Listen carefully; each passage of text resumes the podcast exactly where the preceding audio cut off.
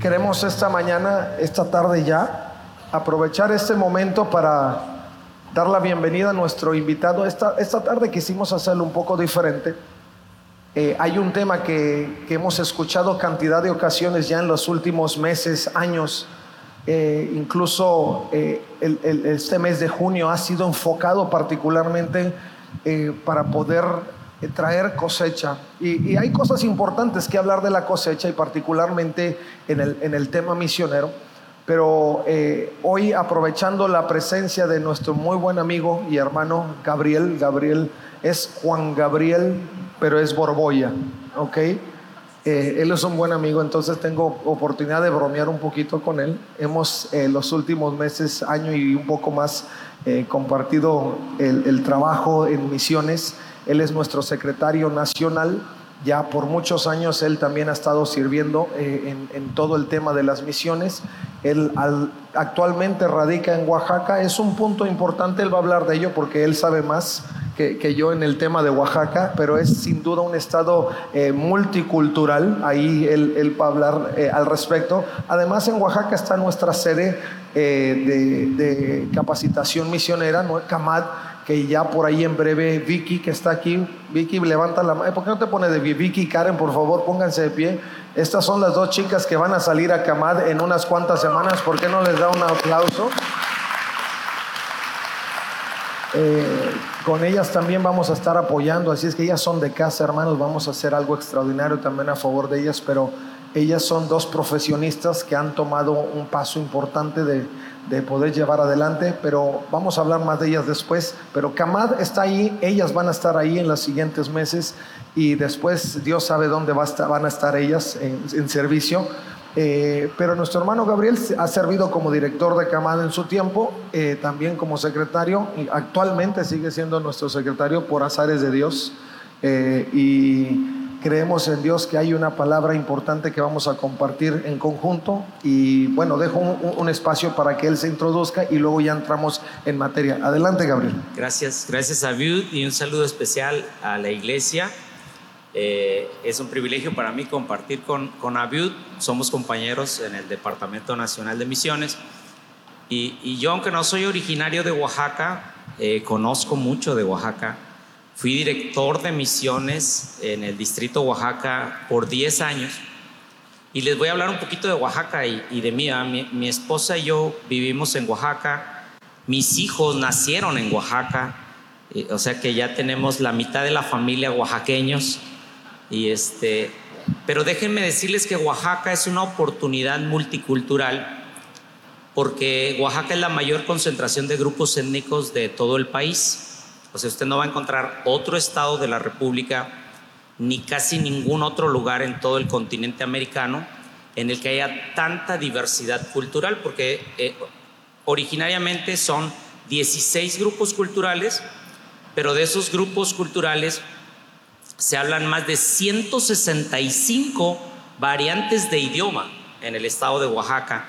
Y entonces eh, somos la expresión cultural de México yo digo de broma, de broma, no crean que es una doctrina, hermano, pero eh, el mandato de Dios era llenar toda la tierra y la intención de los hombres en Génesis capítulo 11 era concentrarse en una torre y a la torre le llamaron la torre de Babel.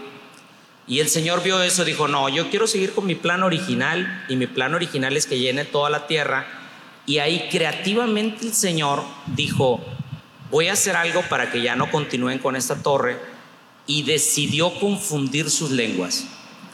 Y los lingüistas dicen que la raíz de los idiomas de todo el mundo son 70. Entonces quiere decir ahí en un instante se hablaban 70 idiomas diferentes, ya no se pusieron de acuerdo y luego yo le agrego que la torre se cayó y que la punta cayó en Oaxaca. ¿Cuántos, ¿Cuántos son los idiomas que hablan ahí? 165. 165. O sea, eh, para que entiendan un poquito, no son 165 idiomas, más bien son variantes dialectales. O sea, el zapoteco es un solo idioma, pero hay 35 comunidades que lo hablan con variantes. Entonces los lingüistas, para poner la Biblia al acceso del zapoteco, tienen que hacer más de 35 traducciones de la Biblia que nosotros tenemos en español a 35 traducciones para que todos los pueblos zapotecos la puedan entender en su variante dialectal. Eso solo en Oaxaca. Olvídese el resto del mundo.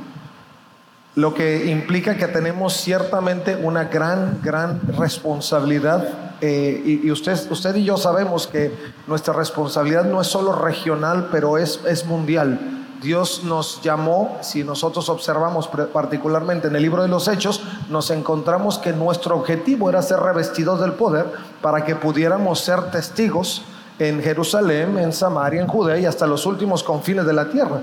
Y, y cuando damos un panorama particular de una zona como es Oaxaca, específicamente nos damos cuenta que hay mucho que hacer y si no empezamos cuanto antes, si no nos involucramos en la gran comisión, si no nos involucramos en poder levantar la cosecha, porque lo que es un hecho también, y Gabriel eh, junto con nosotros, ahora que hemos recorrido muchos puntos del país, nos damos cuenta que en efecto la mies es mucha, no es solo porque la escritura lo refiere, pero lo hemos visto, lo hemos palpado, hemos tenido, eh, somos testigos de primera mano de que ciertamente la mies es abundante y que en efecto los obreros son pocos.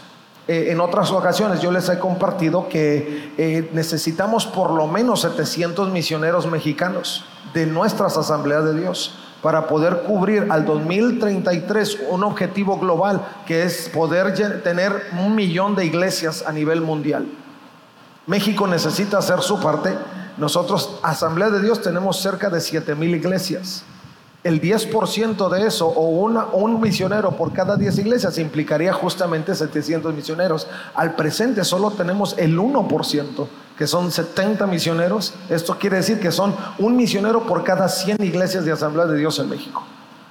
Tenemos una labor importante, mis hermanos. Hablar de Jesucristo es apremiante.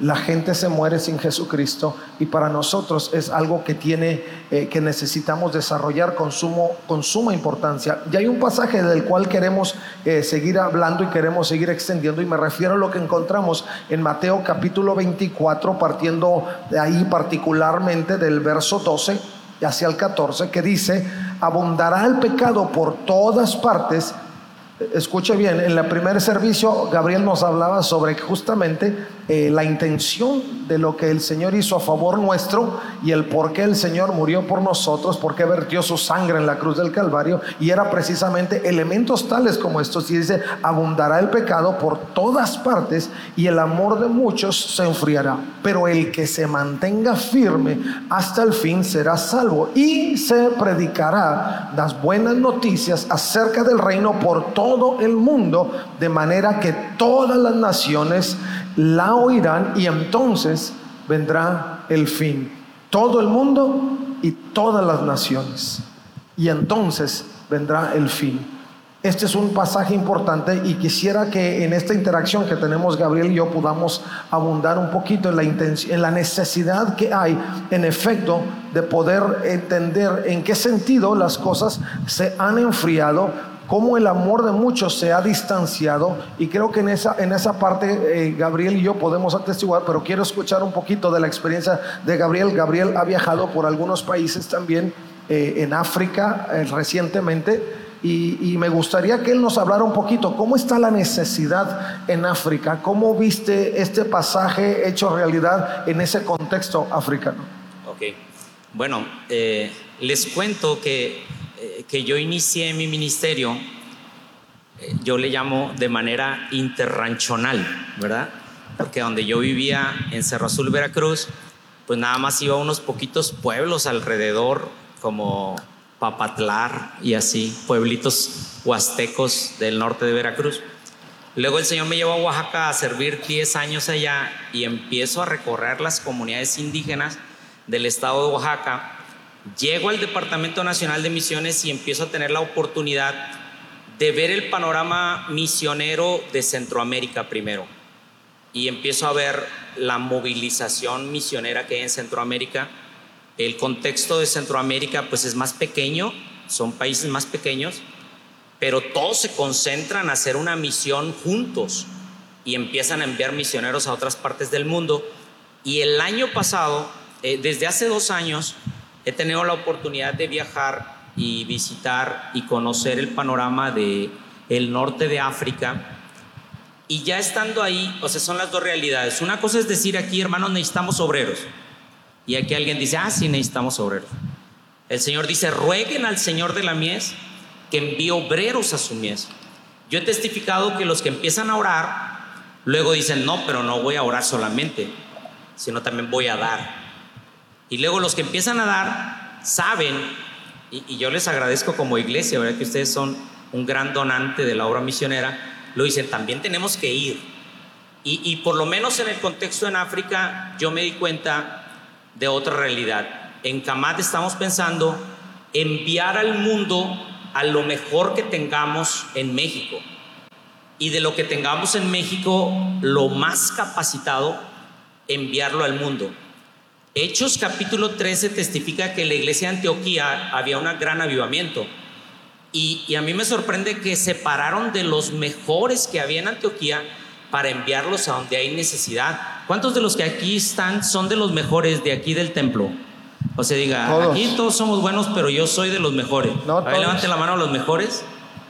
yo les voy a echar el ojo. son, porque, son humildes. Porque Bernabé y Saulo eran de lo mejor que había en Antioquía y los enviaron a los viajes misioneros. Y entonces allá en África, por ejemplo, acá nosotros decimos, si no está bien capacitado, no lo vamos a enviar. Pero los obreros en África dicen, hermanos, aunque les falte capacitación, mándenlos porque no son útiles.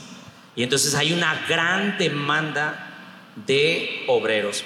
Y luego nosotros atravesamos nuestro continente y vemos la gran diversidad evangélica, pero ya cuando estás en el contexto islámico y, y, tras, y, vas haces una trayectoria a través de ciudades y preguntas si aquí habrá una iglesia cristiana, no. ¿Y aquí cuál es el índice del cristianismo? Cero. ¿Y aquí cuántos obreros hay? Tres, dos. Entonces, todos esos equipos necesitamos reforzarlos y como multiplicar el envío de misioneros. Sí, y en ese sentido vemos, eh, la realidad es que en, África y partiendo del norte de África, empieza a haber un, barrido, por así decirlo, donde el Islam crece y crece en una forma increíble. Países que en algún momento solían ser de alguna manera de influencia cristiana empiezan a perder influencia y empieza a crecer el Islam por la falta de obreros. Eh, Gabriel tuvo eh, oportunidad de verlo en primera mano y uno en lo personal también lo hemos visto. Recientemente platicábamos con eh, nuestra hermana Erika Soto, que ya está aquí en el país después de muchos años en campo ella será una de nuestras exponentes, sobre todo nuestra gala misionera. Aprovecho para hacer el anuncio en nuestro congreso 3 y 4 de agosto, que yo espero que muchos de nosotros, Templo del Salvador, estemos presentes. Es aquí, es en casa. Eh, somos anfitriones, pero va a ser una gran experiencia para que Dios avive nuestro corazón. Ella nos compartía que eh, hace falta en una forma sobrenatural la eh, el número de obreros que pueda llegar y pueda compartir. Ella me trajo un regalito que era una foto de un pequeño un pequeño de África con todos sus rasgos africanos, pero con una cara triste. Dice, esto representa el rostro no solo de Mozambique, sino de gran parte, por lo menos de un 90% de lo que es África. ¿Por qué? Porque en efecto dice, el, pecado ha abundado, el amor de muchos se ha enfriado, los obreros cada vez se reducen, no hay una... Eh, recientemente yo les platicaba que estábamos en una cumbre ahí en Minneapolis y eh, uno de los exponentes nos enseñó que hay por lo menos 1.700 a 1.800 grupos que no solo no son alcanzados, eso no ser alcanzados quiere decir que aún, aún no se logra la meta de que ellos eh, reciban el Evangelio de Jesucristo, pero dice, dentro de esos grupos existen 1.800 aproximadamente que ni siquiera hay un plan misionero de poder llegar a ellos. Ni siquiera existe en el mapa una, estrategia para poder llegar a ellos. Mis hermanos, estamos en un momento apremiante. Esto que estamos viendo, lo que Mateo nos enseña, lo que el Señor Jesucristo hablaba a, los, a sus discípulos a través de este pasaje, implica que podamos tener la sensibilidad, que podamos abrir nuestros ojos a una realidad. No somos solo nosotros, y creo que de eso nos hemos dado cuenta, eh, pero hay una necesidad hacia afuera que necesitamos nosotros cumplir. El principio es que el amor de muchos se enfría que definitivamente necesitamos llegar a todas partes porque en todas partes hay un apremio específico el que nosotros tenemos que responder. Hay una necesidad de responder. Y yo quisiera preguntarle a, Gabriel, ¿en qué forma? y, en base a tu tanta experiencia en el campo misionero, es que nosotros como iglesia podemos responder. Yo sé que hay formas tradicionales en las que la iglesia ha respondido, pero sé que el mundo se ha actualizado, se ha globalizado. ¿Cómo podemos responder a esa necesidad? Fíjense que hemos tratado de acuñar eh, a nivel conciliar una frase que es muy sencilla, ustedes la pueden repetir conmigo. Y se dice, esa frase dice, todos somos misiones. A ver, repítanla. Y se oye bien bonita, vuelvan a decir. Ok, entonces miren, la iglesia a veces eh, pretende segmentar la responsabilidad. Por ejemplo, a uno les gusta orar y tienen don para orar. Y a veces los segmentamos y decimos, ustedes no hagan otra cosa más que orar. Y luego a otros les gusta dar y decimos, usted no haga nada, usted nada más coopere. Y a otros cantan y decimos, tú nada más canta, lo demás no lo hagas. Pero yo creo que debemos de llegar a, la idea, a la cosmovisión cristiana de que todos somos misiones y que sabe a quién se necesitan en misiones, a gente con todo tipo de dones y talentos. Entonces, tenemos que quitar la idea de que para ser misionero tienes que ser un super cristiano. Para ser misionero tienes que ser obediente. ¿Qué es lo que se necesita? Obediencia. Ser obediencia. Y entonces nosotros como congregaciones debemos ser obedientes al llamado y todos debemos de contribuir de manera práctica a la misión. Y eso significaría así como que si no vas a ir hasta el otro lado del mundo, pero que tengas experiencias transculturales aquí en el país, que vayas a un viaje misionero de corto plazo, que lo hagas, porque yo sí estoy seguro, porque eso estoy seguro, que una persona que se involucra en misiones cambia, cambia. Todos los que lo ven de lejitos, pues a lo mejor siempre no lo van a entender. Pero el llamado es a un involucramiento práctico en la misión. O sea, si oro, también debo de dar. Y si doy, también debo de ir.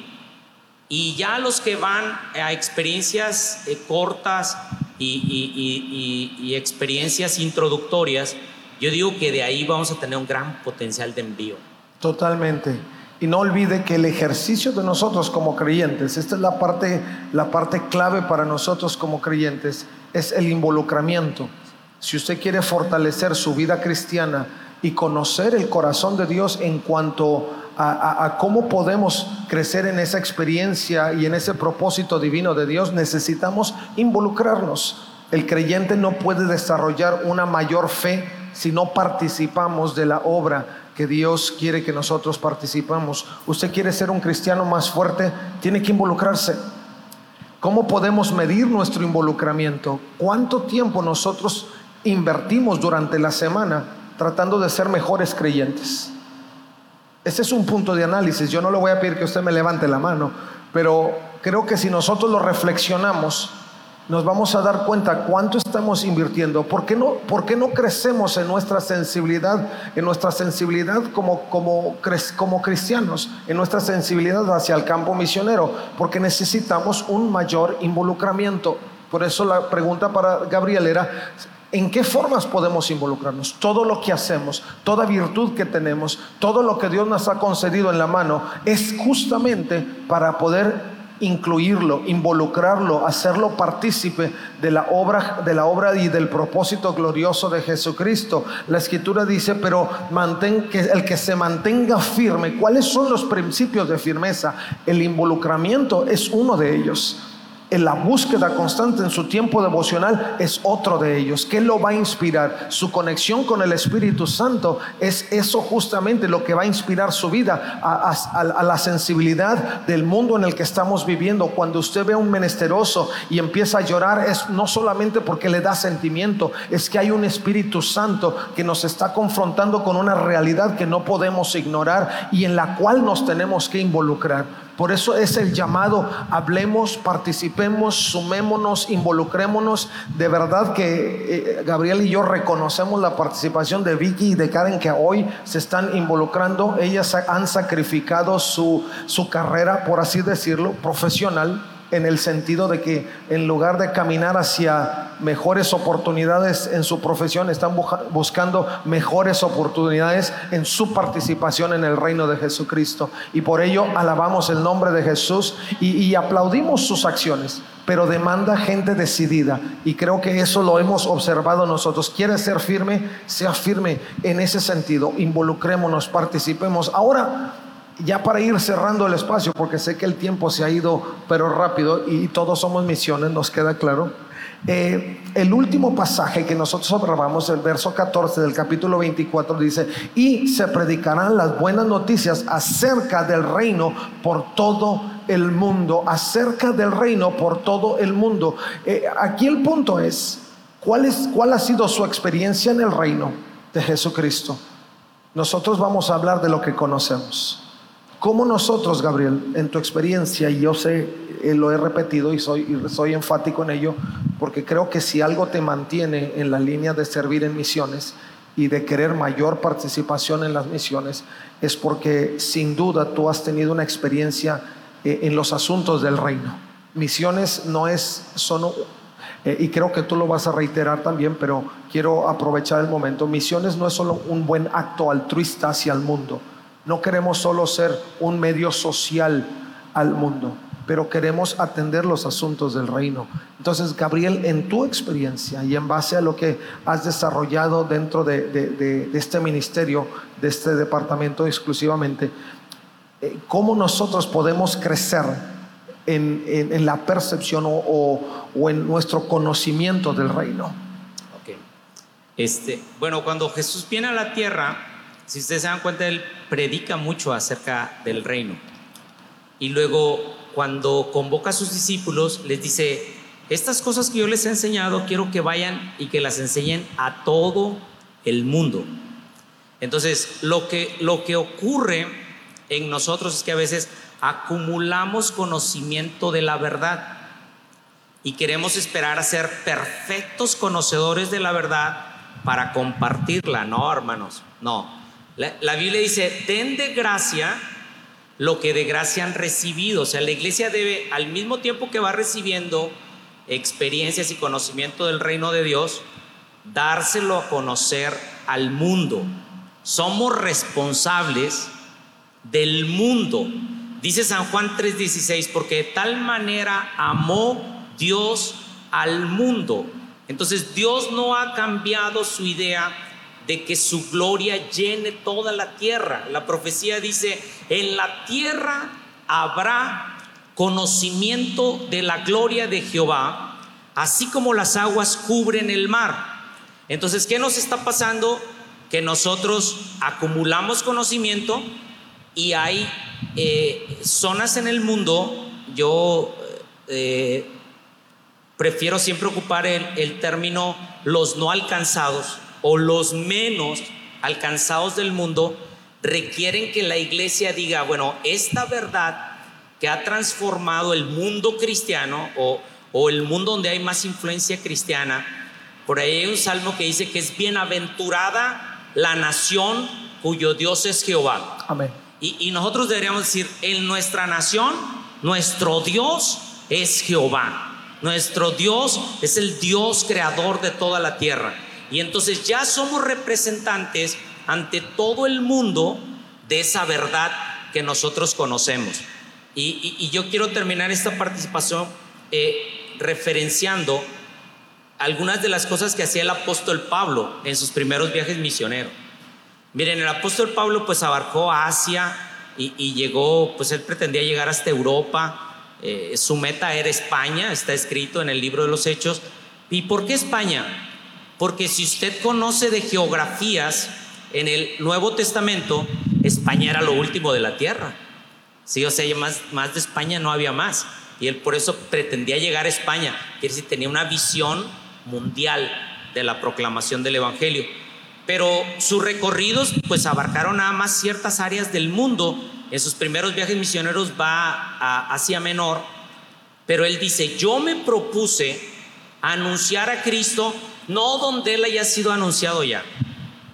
El apóstol Pablo decía, no más para los que tienen mucho del Evangelio, sino dice, yo me he propuesto ir a donde nadie ha anunciado la palabra del Señor. Hay un misionólogo que dijo, no es justo que una persona escuche el Evangelio dos veces en esta tierra cuando todavía hay personas que no han escuchado ni una sola vez. Y mire, como dicen, para muestra basta un botón. De los que estamos aquí, ¿cuántas veces fue necesario que nos insistieran predicándonos el Evangelio para que nosotros tomáramos nuestra decisión por Cristo? Nos predicaron de una forma, de otra forma, una vez, una persona, alguien más. Hubo mucha gente orando por nosotros y después lo recibimos. Pero hermanos, lo justo es que los que recibimos del Evangelio del reino de Dios, lo compartamos a las naciones. Ese es justamente el asunto esencial y principal del reino del Señor. Si nosotros, eh, Oswald, ah, uno de nuestros misioneros, eh, de los primeros misioneros, él, él decía que a veces estamos tan preocupados porque la gente escuche de la segunda venida de Jesucristo cuando ni siquiera han escuchado de la primera. Y creo para nosotros es, esta parte es, es, crucial.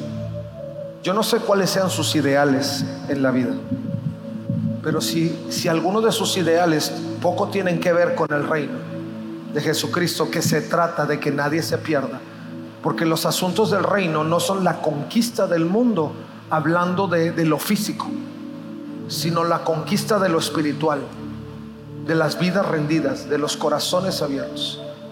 Porque la esencia del reino tiene que ver también con que nadie se pierda. Él lo dice, dice, para que todo el mundo, de manera que todas las naciones, toda lengua, toda nación, todo grupo étnico, lo escuchen. Y dice, y cuando eso suceda, entonces va a llegar el fin. Nosotros que hemos tenido la oportunidad de recorrer el mundo en muchas de las líneas, y que hemos estado cerca de la necesidad, nos estamos dando cuenta que apremia. Necesitamos que el ideal de la iglesia sea cumplir los asuntos del reino.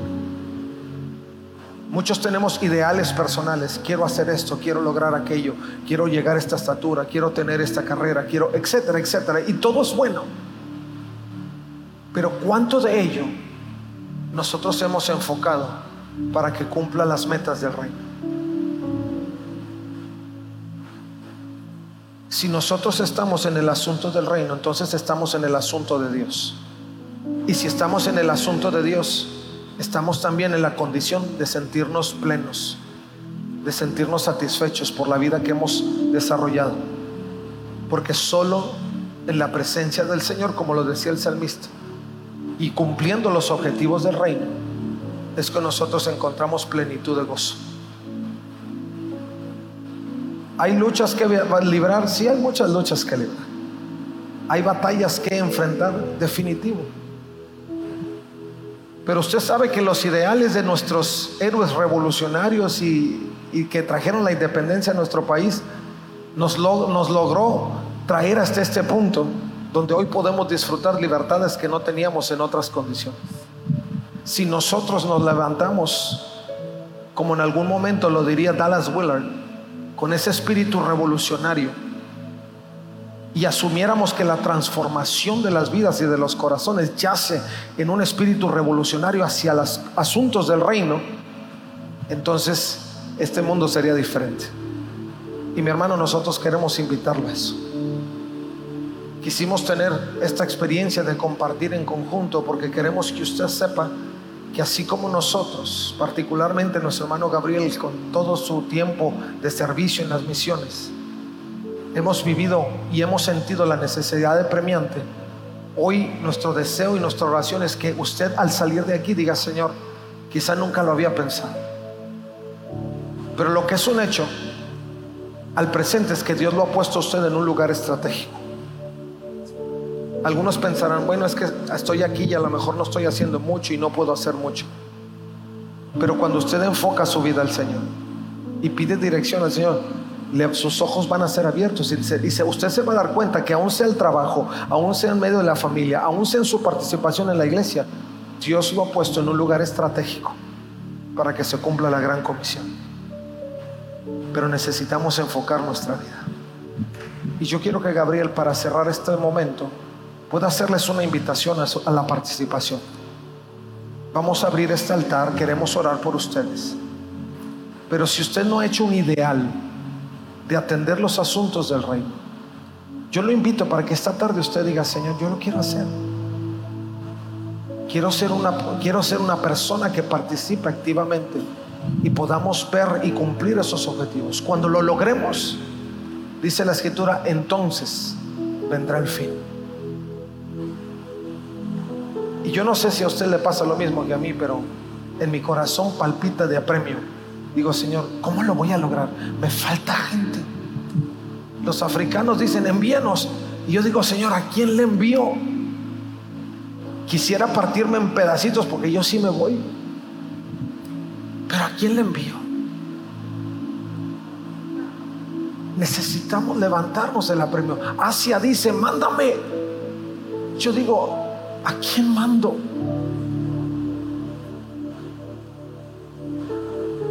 Necesitamos hacerlo.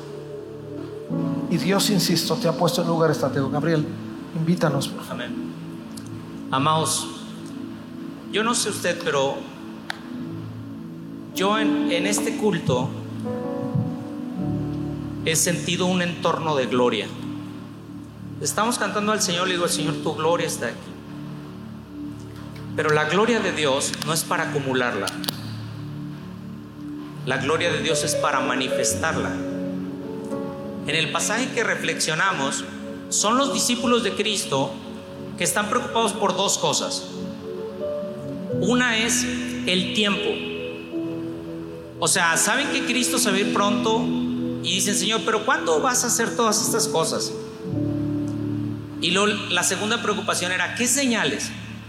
Y, repasando todo el, pasaje, como un inventario, todas las señales y todos los tiempos están en las manos de Dios.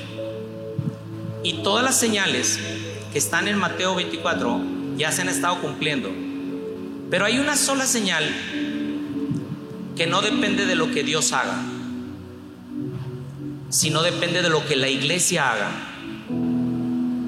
Porque si usted lee todos los y de este pasaje, solamente el último y nos corresponde a nosotros.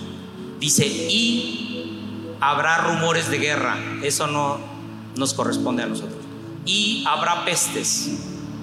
Y se levantará nación contra nación. Pero lo dice, y será predicado este evangelio del reino.